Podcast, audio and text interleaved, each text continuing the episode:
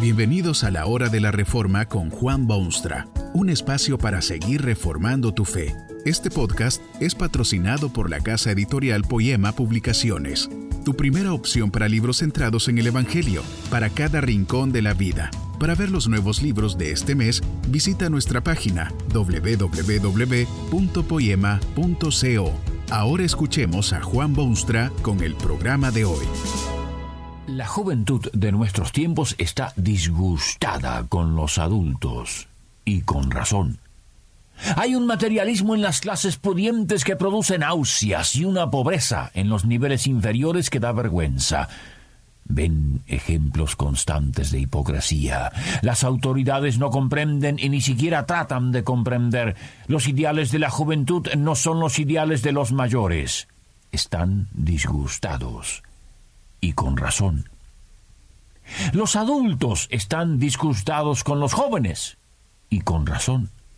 En muchos casos han rechazado abiertamente los valores que hicieron sus vidas lo que son, han arrojado al viento toda restricción moral e insisten en el amor libre. Cada uno debe hacer lo suyo.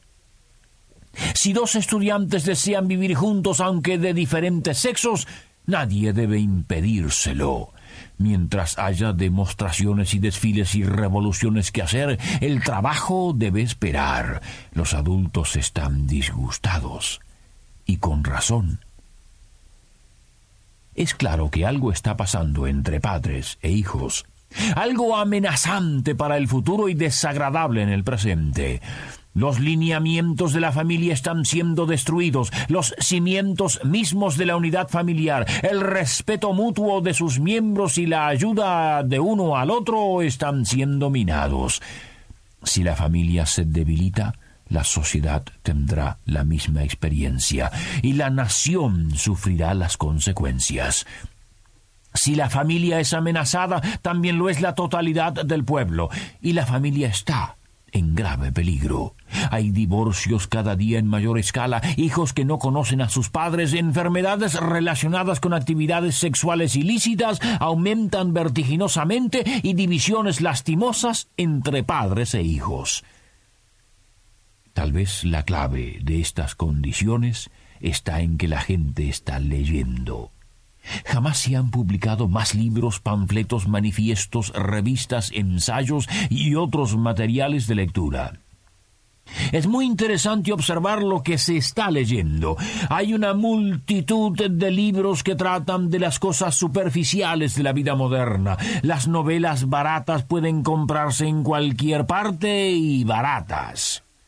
Autores legítimos se rebajan al nivel de lo barato también, y aunque el precio es alto, la calidad es baja, y el público lo paga. Por otra parte, hay efectivamente lectura de otro tipo, pero esto es resultado de imaginaciones idealistas, separadas de la realidad, escritos de soñadores que no conocen las alternativas que confrontan. La propaganda existencialista, el materialismo ateo, el espíritu revolucionario de nuestros tiempos imprime libros, publica biografías y revela planes de acción. Y miles de inocentes leen todo esto con avidez. Un estudio llevado a cabo recientemente entre la juventud del mundo revela cuáles son los libros que leen. Concluye el estudio con las siguientes palabras. Un libro que no se está leyendo es la Biblia. Así es. Pero no se debe culpar de esto a la juventud solamente. Es un mal general. La Biblia tiene mucho que decir a padres e hijos, a esposas y esposos, a jóvenes y adultos. Probablemente los obstáculos entre padres e hijos se deben en parte a este abandono del libro más maravilloso que haya llegado a este mundo sobre esta interesante materia de padres e hijos. Este es el libro que debería leerse un poco más en estos tiempos de crisis y revoluciones tiene algo que decir a cada sector de la sociedad, constituida por padres e hijos, esposos y esposas.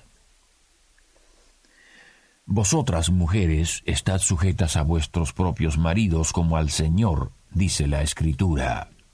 Estas palabras no indican inferioridad de la mujer. La fe cristiana ha sido la fuerza creadora que ha elevado el nivel de la mujer a su más alto pedestal. Son palabras que definen las relaciones matrimoniales.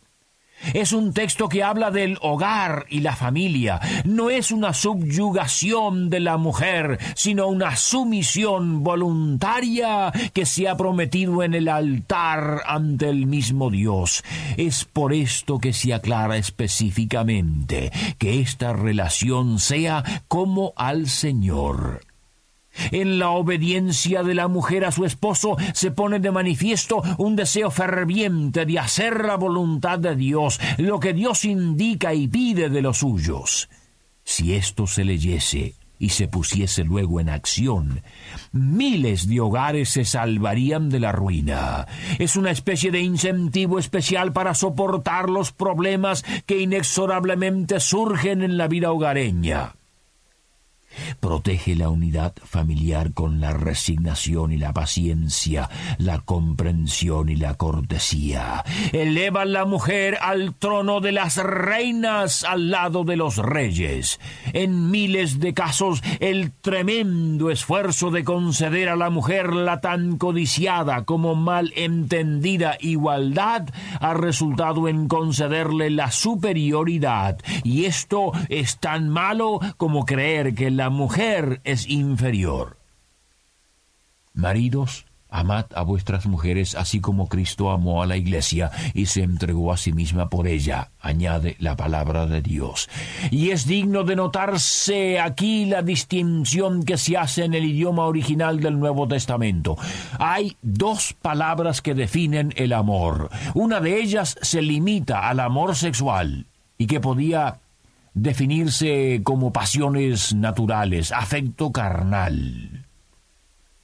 La otra define el amor profundo que lo abarca todo, comprende la relación total de la vida, se ama al ser que ama. Es un amor correspondido, pero también revestido de comprensión y que llega a amar aún el objeto que no parece adorable. Es este amor que la Biblia recomienda en el caso de los maridos, y es este amor el que debe cultivarse si hemos de detener la desenfrenada marcha hacia la destrucción de los cimientos familiares. Muchos hombres de nuestro tiempo tienen esposas simplemente porque sería más difícil no tenerla. Porque la vida práctica lo exige. Porque necesitan alguien que cuide de sus hijos. Aman sí pero con ese otro amor de que hablan las escrituras, y más de una vez comparten ese mismo amor con terceros, lo cual es abominación ante Dios, porque Él advierte que los maridos deben amar a sus mujeres, no las de otro o las que no son de nadie. Si estos principios básicos se practicaran diariamente, no habrían tantos hijos perdidos en las grandes ciudades, huyendo de sus padres y buscando alguna otra satisfacción que la hogareña. Si las relaciones entre padres e hijos dejan mucho que desear, los hijos ciertamente no buscarán una repetición de esa tragedia en sus propias vidas. También tiene la Biblia algo que decir a los padres. Lo dice así. No provoquéis a ira a vuestros hijos, sino educadlos en la disciplina y amonestación del Señor. Esto no significa que los padres deben dejar a los hijos que se conviertan en bribones, rebeldes e irrespetuosos. Los malos hábitos deben quitarse y los buenos fomentarse. Y si para ello es necesario el castigo, los padres tienen pleno derecho divino de hacerlo. Pero la clave aquí está en esa frase, educadlos en la disciplina y amonestación del Señor. Qué triste cuadro nos presentan los miles de hogares donde ni se respetan las cosas de Dios y ni siquiera se conocen.